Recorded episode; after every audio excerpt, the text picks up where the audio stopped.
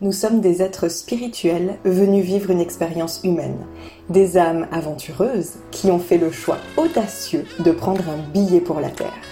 Le truc, c'est qu'on nous largue ici sans GPS ni itinéraire détaillé. La destination de notre âme n'est malheureusement pas répertoriée dans Google Maps. Je suis Mélissa Gassir, tarologue fascinée par notre monde intérieur, addict à l'introspection et à l'expansion de conscience. Je te propose de te guider dans le grand voyage de ton âme. Mon intention est de t'aider à vivre ton incarnation en phase avec les plans de ton âme et de relever les défis qu'elle a prévus pour toi à te reconnecter à ton être véritable, ta mission, et tant qu'à faire, collecter du bon karma pour tes prochaines vies. Dans ce podcast, j'ai une approche de la spiritualité simple, accessible et concrète pour que tu puisses l'appliquer dans ton quotidien. Je te partage les aventures et apprentissages de mon âme, ainsi que mes meilleurs conseils pour te connecter à la tienne. Je te souhaite la bienvenue à bord de Soul Trip. Prête pour le départ? Embarquement immédiat.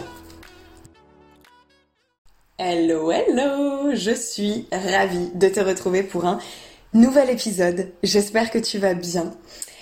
Ah, avant de commencer, je voudrais faire euh, une petite parenthèse puisque si tu as envie de t'initier euh, au tarot, d'apprendre euh, à interpréter les cartes de tarot avec moi, sache que en ce moment, il y a les préventes sur ma formation de tarot qui sont en cours jusqu'au 5 septembre. Donc qu'est-ce que ça veut dire?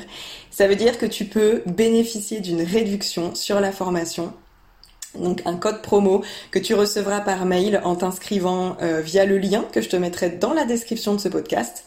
Et ce code promo sera donc euh, valable jusqu'au 5 septembre et on commencera officiellement la formation le 19 septembre. Tu verras, il y a deux formats différents. Une formule live euh, où on va se retrouver quatre fois en live pour pratiquer, euh, pour euh, aborder de nouvelles notions qui ne sont pas dans la formation, pour vraiment approfondir en fait l'utilisation du tarot ensemble. Donc c'est vraiment des moments que j'adore. Et sinon, il y a une autre formule beaucoup plus abordable, tout en autonomie avec toutefois la possibilité de rejoindre euh, les lives qui t'intéressent ou de te procurer les replays. Voilà pour ça, c'était l'instant promotion. Je te laisse le lien euh, dans la description du podcast si ça t'intéresse et on va pouvoir passer tranquillement à la suite. C'est parti. Le sujet du jour, traverser les défis de son âme. Waouh J'ai choisi un gros sujet euh, vaste et aussi assez euh, assez intense, on va le dire. Et j'ai beaucoup de choses à te dire sur le sujet, alors on y va, sans plus tarder. Bon, j'ai remarqué, et de manière générale, euh, le constat qu'on peut faire, c'est que en tant qu'humain, on apprend et on évolue beaucoup plus vite dans la souffrance. Oui, messieurs, dames. c'est un fait. C'est un fait. Euh, on évolue fois mille. C'est vraiment, c'est fou à dire, mais la souffrance est un accélérateur d'évolution et d'apprentissage. On a parfois besoin de se prendre des murs, de tomber de très très haut, de se prendre des événements violents en pleine face, des trucs douloureux, pour pouvoir ouvrir les yeux, se réveiller, prendre conscience des choses et apprendre. Combien de personnes changent de vie après un burn-out, après une dépression, après une rupture difficile, après la perte d'un être cher? Je suis sûre que tu en connais au moins une. C'est obligé. Peut-être même que tu fais partie de ces personnes qui, après un événement vraiment difficile, ben, ont pu en fait ouvrir les yeux et hum, se relever, rebondir et du coup changer de vie en fait, se réorienter en fait leur vie. Il ne nous arrive pas des trucs horribles par hasard ou gratuitement. Il y a toujours une bonne raison, il y a toujours une leçon à tirer. C'est constamment pour un mieux, même si sur le moment on ne le voit pas. Parfois même on ne peut même pas le concevoir. Notre, notre cerveau n'arrive même pas à le concevoir. On se demande pourquoi ça nous tombe dessus. On pense qu'on a la poisse, on se demande ce qu'on a fait pour mériter ça, on pense que la vie est contre nous, que c'est injuste, que c'est dégueulasse. Mais toutes ces épreuves aussi difficiles soient-elles, ont quelque chose à nous apprendre. Elles font partie de notre expérience terrestre. Sur le plan de l'âme, ces événements ne sont pas considérés comme positifs ou négatifs en fait. Il n'y a pas de notion de réussite ou d'échec. Ce sont juste, et je mets des gros guillemets, juste des expériences. Quand les âmes se retrouvent à la fin de leur incarnation, il n'y a aucun ressentiment, il n'y a plus de jugement, il n'y a plus de culpabilité. Tous ces, ressentis, toutes ces émotions qui sont très euh, humaines, très terrestres, en haut, il n'y a plus tout ça. C'est juste de l'amour. Pourtant, dans certaines vies, on a été la victime, c'est-à-dire qu'on a subi des trucs qu'on considère en tant qu'humain comme horribles, mais on a aussi été le bourreau. On a, nous aussi, fait des trucs affreux. Alors, certains de ces événements ont été programmés. Donc, tu te souviens peut-être, je, l'expliquais euh, dans, dans, le tout premier podcast. Donc, certains de ces événements ont été programmés parce que notre âme a choisi de les vivre. Euh, par exemple, il y a certaines âmes qui s'incarnent dans un corps malade pour pouvoir expérimenter ce genre de vie. Ou suite à un contrat d'âme, il y a aussi les, relations karmiques qui vont beaucoup jouer en fait dans les, événements, les, voire même les drames qui vont être programmés euh, dans, notre incarnation. Donc parfois c'est suite à ça, suite à, deux âmes euh, voilà qui ont fait un contrat. L'exemple de l'enfant malade, ce serait pour faire expérimenter aux parents, à la famille, l'acceptation, l'amour par exemple d'un enfant handicapé. Et parfois, certains de ces drames sont des dommages collatéraux, c'est-à-dire que ce n'était pas censé se produire. Ce n'était pas volontairement programmé, c'était pas euh, dans les plans en fait qui se sont faits avant l'incarnation. Pourtant, ton âme savait qu'il y avait un risque que ça arrive. Mais voilà, elle a décidé de prendre ce risque. Et là encore, ça fait partie de l'expérience. Donc évidemment que quand on vit ce genre d'épreuve, il y a un temps de, sidération où on doit vivre et on doit passer par les émotions qui nous traversent, quelles qu'elles soient, tristesse, colère, dégoût, honte, culpabilité, peu importe. Surtout si l'événement est tragique. Je pense notamment à des décès, des maladies, des accidents, voilà, toutes ces choses-là. Donc c'est tout à fait normal. Mais rester dans cet état, fait encore plus de mal. Souvent, on souffre parce qu'on résiste à ce qu'on vit. Notre mental ne veut pas l'accepter. Et pour pouvoir transmuter ces résistances-là, on passe par de l'inconfort, on passe par de l'incompréhension, par de la douleur. Malheureusement, c'est comme ça qu'on fonctionne. Plus on va rejeter l'événement, et plus on va rester dans cette zone de souffrance, plus on va continuer à porter le fardeau. Donc les challenges de vie et les échecs agissent comme des déclencheurs de changement. Ils sont là en fait pour nous faire sortir de notre zone de confort, pour nous permettre d'avoir des prises de conscience. C'est un moyen d'aller puiser dans nos ressources intérieures, de développer notre force, de rebondir, de réorienter notre vie euh, de manière plus alignée. Ce sont vraiment des opportunités extraordinaires d'évoluer et d'atteindre les objectifs fixés par ton âme avant l'incarnation. Mais pour ça, il faut réussir à prendre suffisamment de recul pour en avoir conscience, à accepter, à accueillir la situation ou l'événement, avoir la capacité de relativiser et surtout, surtout, de mettre du sens. Je pense que c'est le plus important. C'est pas forcément le plus facile à faire, mais c'est vraiment le plus important. Pouvoir mettre du sens sur ce qui nous arrive. Plutôt que de se dire, ouais, pourquoi le sort s'acharne sur moi? Qu'est-ce que j'ai fait pour mériter ça, etc. Euh, se demander qu'est-ce que j'ai à apprendre de cette situation. En fait, pourquoi ça arrive? Et finalement, comment est-ce que je peux en ressortir plus fort? Comment est-ce que je peux faire de ces défis des forces? Comment est-ce que je peux les surpasser? Et finalement, c'est en, faisant ça, en, surpassant ces challenges-là, que tu vas pouvoir renforcer ta résilience.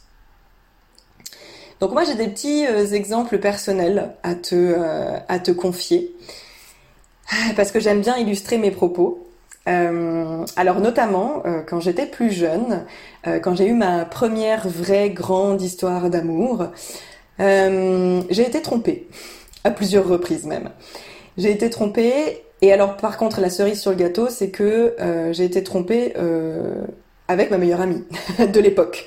Voilà, hein, parce que on va pas faire les choses à moitié, autant que ce soit vraiment un truc qui me brise en mille morceaux, tu vois. Donc clairement, ça a été une épreuve très, très, très, très difficile. Euh, j'avais 18 ans. C'était mon premier euh, gros chagrin d'amour. Euh, c'était juste horrible. Franchement, c'était juste horrible. J'ai mis énormément de temps à pardonner. J'ai mis énormément de temps à m'en remettre. J'ai mis énormément de temps à reconstruire ma confiance en moi qui avait juste bah, complètement éclaté et qui n'existait plus. Mais en fait, Maintenant, avec le recul, je me rends compte que cette expérience, elle a été positive. Elle a été, dans une certaine mesure, positive. Elle m'a appris énormément sur moi-même. Elle m'a permis de prendre conscience de ma, de ma valeur.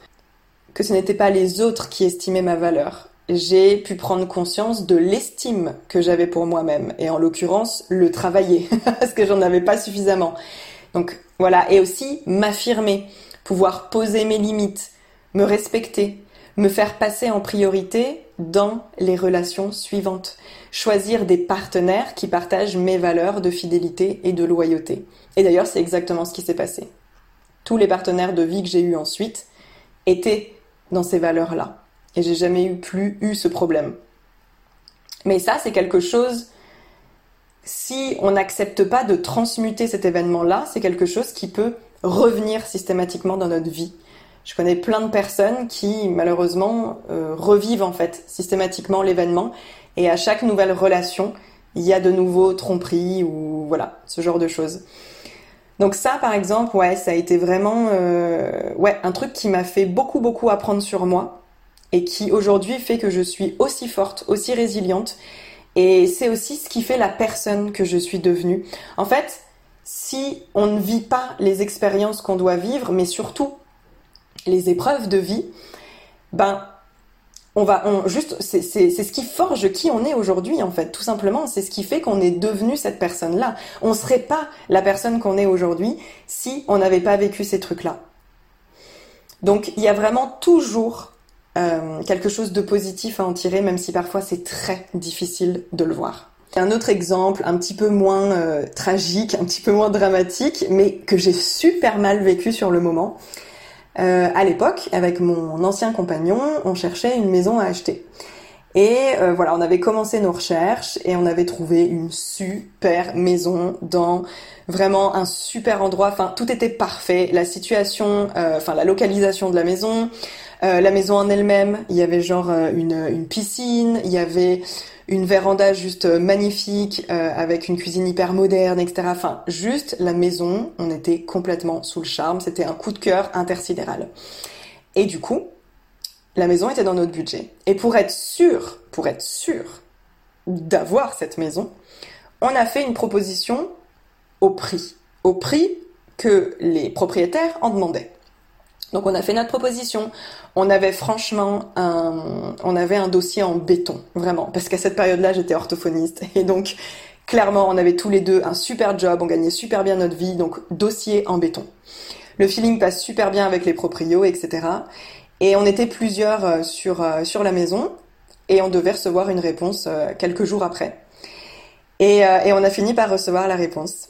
Et je me souviens, j'ai écouté le message sans répondeur et je me suis mise à pleurer parce qu'il arrivait un truc hyper injuste. Les proprios nous ont expliqué que quelqu'un avait surenchéri. C'est-à-dire que quelqu'un avait fait une proposition au-dessus du prix proposé à la base par les proprios. Donc, alors, certains d'entre vous vont se dire, ouais, bah c'est normal. Ils ont choisi la meilleure proposition. Moi, je le voyais pas comme ça. Parce que moi, je suis quelqu'un d'extrêmement loyal. Quand je m'engage, je respecte mon engagement. Et donc, pour moi, si je mets ma maison à un certain prix et que des gens euh, me font une offre au prix de cette maison avec un super dossier, je vais l'offrir pas au plus offrant, mais à celui qui arrivait en premier et celui finalement qui, euh, bah, qui me fait la proposition au prix. Donc après, ça c'est une question de principe. dans mes principes à moi, dans ma vie à moi, dans mon monde, ça marche comme ça. Ça marche pas comme ça pour tout le monde et c'est ok, je respecte. Mais il n'empêche que sur le moment, j'ai trouvé ça extrêmement injuste. Et, euh, et en fait, tout ça pour dire que euh, malgré ma déception, on est donc passé à autre chose. On a continué les recherches et en fait, et en fait, euh, l'univers nous réservait mille fois mieux puisqu'on a trouvé une maison euh, encore mieux située, encore plus grande et surtout moins chère. Voilà. Et donc c'est la maison qu'on avait achetée. Donc euh, voilà, tout ça pour dire que sur le moment j'étais mais ultra dégoûtée. Et en fait tout ça arrivait pour une bonne raison parce que il nous attendait un truc encore meilleur. Et bien souvent c'est ça. C'est que c'est super dur à encaisser sur le moment parce qu'on ne voit pas encore l'après. On ne voit pas encore ce qui nous a été réservé. Maintenant, je vais donner un exemple un petit peu plus intime. Euh, je vais parler de mon compagnon euh, actuel, Guillaume, à qui j'ai demandé l'autorisation.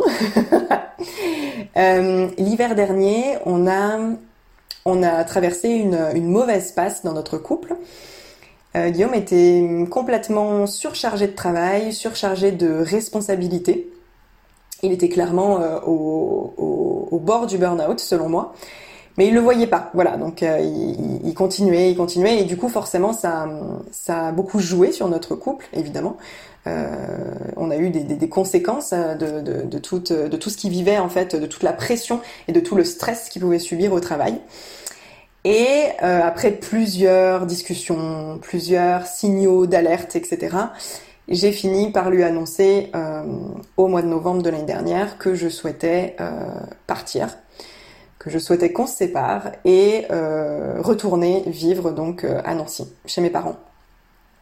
Et donc du coup, euh, alors pour l'histoire, aujourd'hui nous sommes toujours ensemble, mais en fait cette décision très difficile, qui a été quand même super difficile pour moi, cette décision a fait l'effet d'un électrochoc pour lui permettre en fait d'ouvrir les yeux et en fait d'échapper tout simplement au burn-out vers lequel il était en train de se diriger tout droit.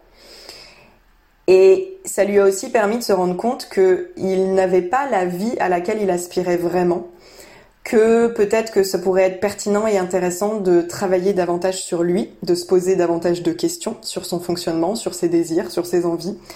Et en fait, tout simplement, ça lui a donné l'impulsion de changer de vie. C'est-à-dire que, au bout d'un certain temps, quand je lui ai annoncé ça, il m'a dit ok, je vais quitter mon travail, je vais quitter le salariat en fait, et je vais lancer moi aussi mon entreprise. Ça fait super longtemps que j'en ai envie, j'ai jamais eu le courage de le faire, et en fait, bah, grâce à toi, ça me permet de voir que que je suis pas là où j'ai envie d'être en fait, je ne suis pas à ma place.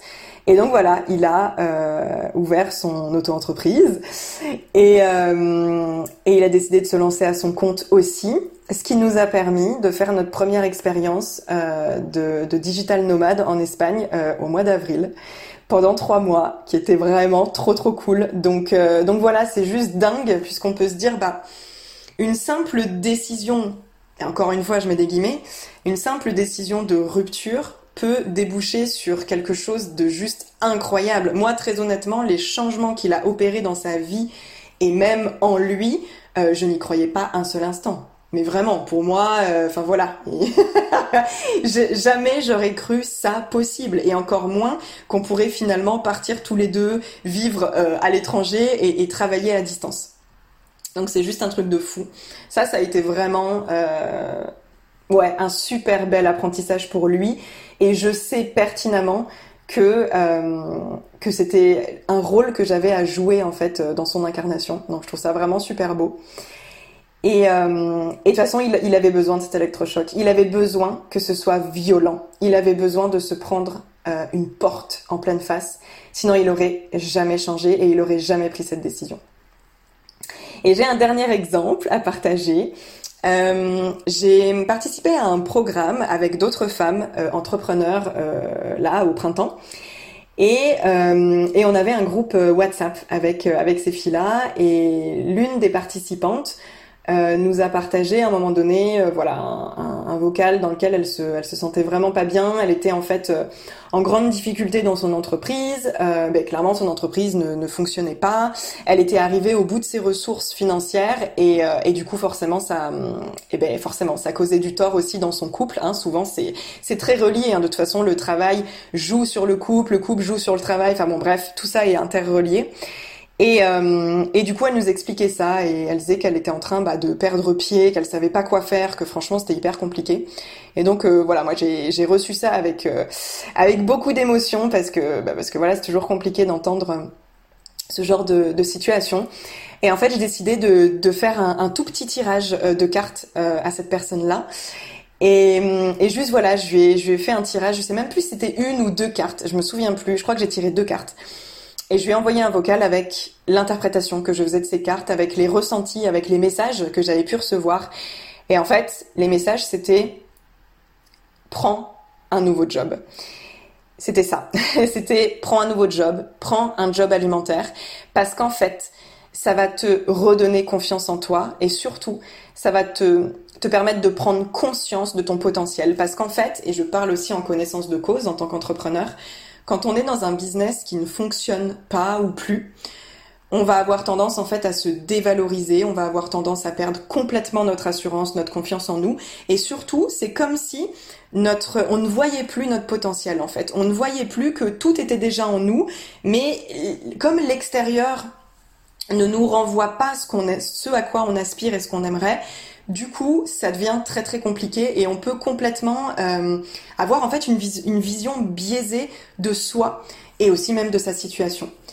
Donc, je sentais vraiment, le message était très très clair pour moi que c'était seulement en reprenant un job salarié que cette personne allait pouvoir, euh, ouais, aller mieux en fait, tout simplement. Et puis ça paraissait comme vraiment paradoxal parce qu'en tant qu'entrepreneur, on n'a pas envie.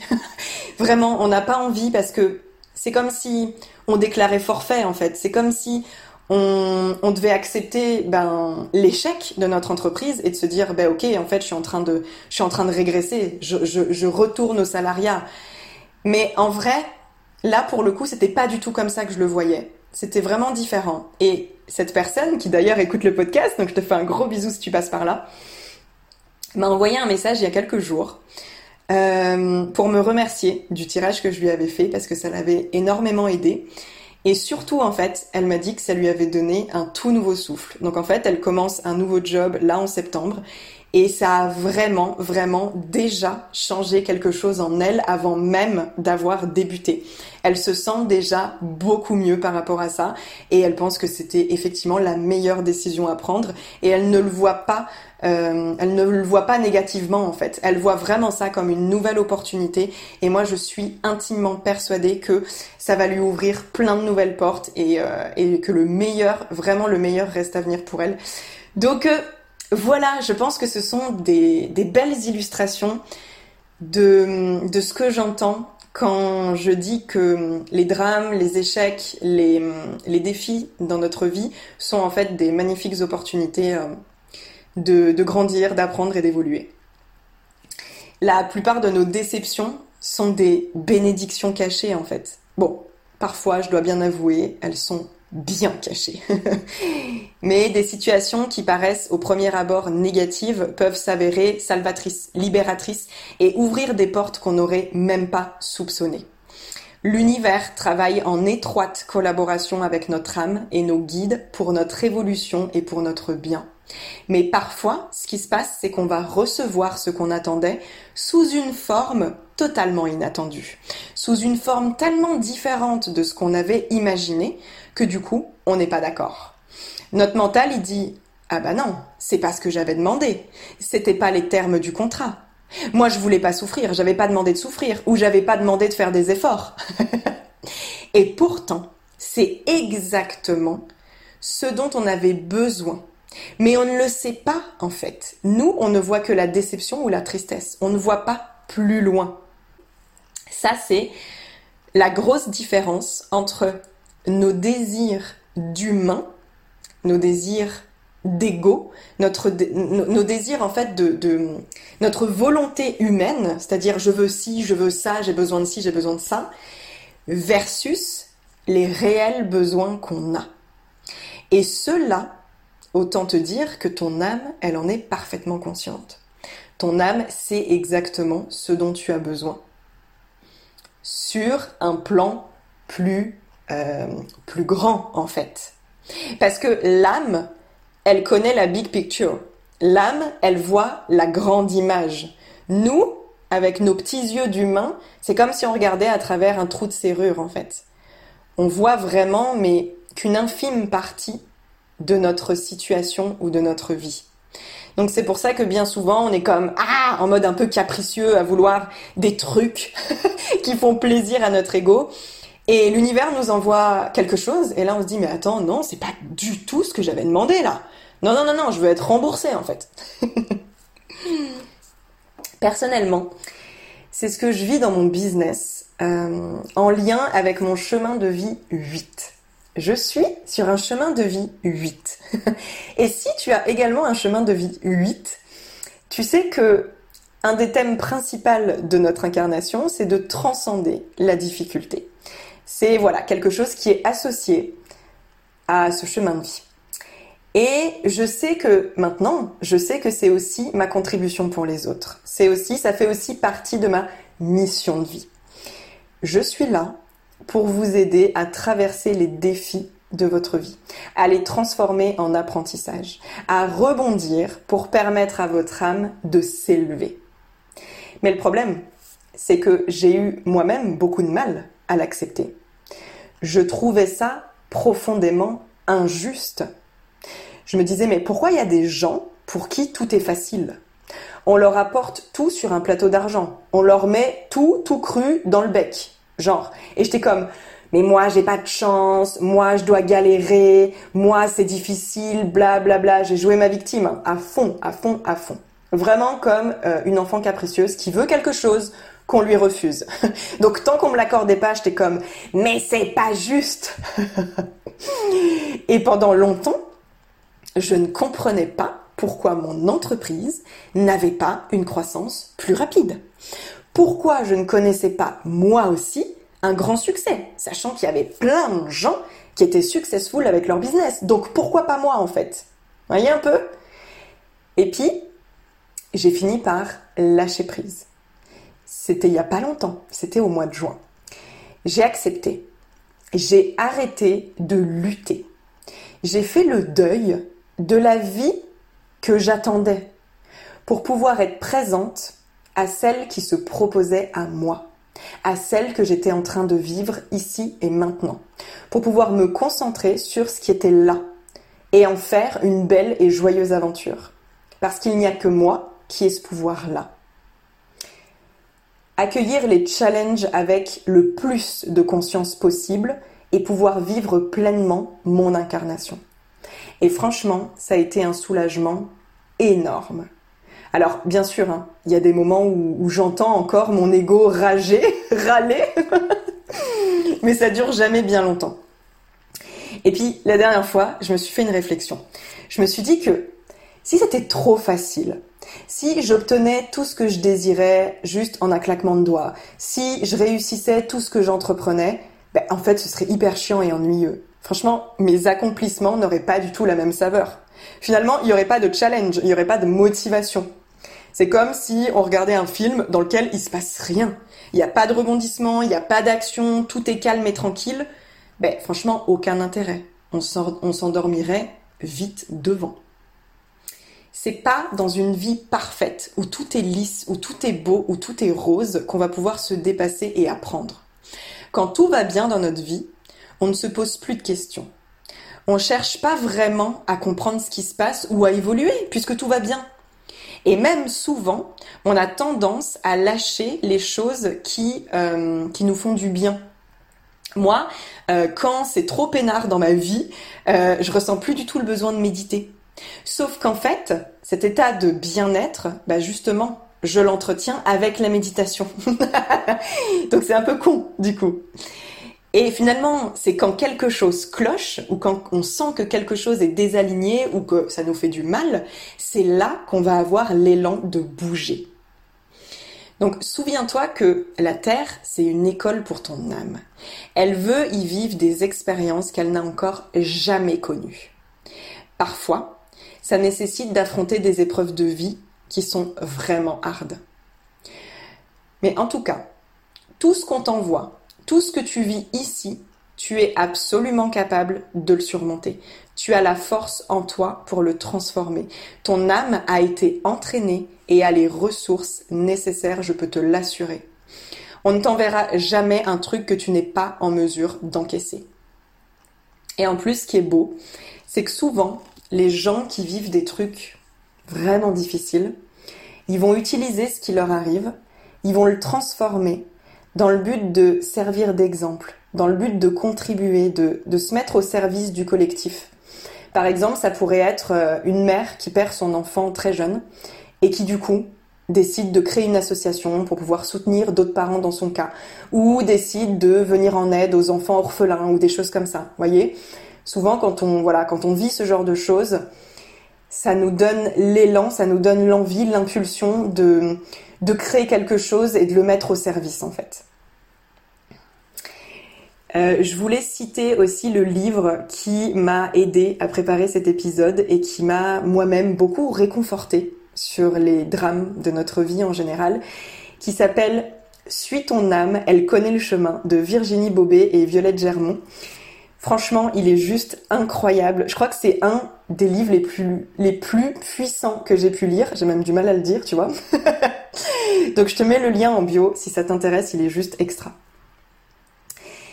Voilà, je suis arrivée à la fin euh, de cet épisode. Euh, je voulais te dire avant de, avant de te quitter, si tu traverses une épreuve ou une période difficile, j'espère vraiment que hum, ce podcast aura pu t'apporter un nouvel éclairage, une nouvelle façon de voir ce qui t'arrive et, et, surtout t'apporter aussi euh, de la lumière.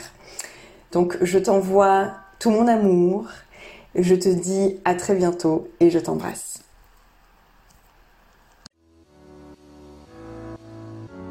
Je te remercie pour ton écoute et j'espère que tu as apprécié le voyage. Si c'est le cas, je t'invite à laisser 5 étoiles sur Apple Podcast, Spotify ou n'importe quelle plateforme qui te permette de le faire.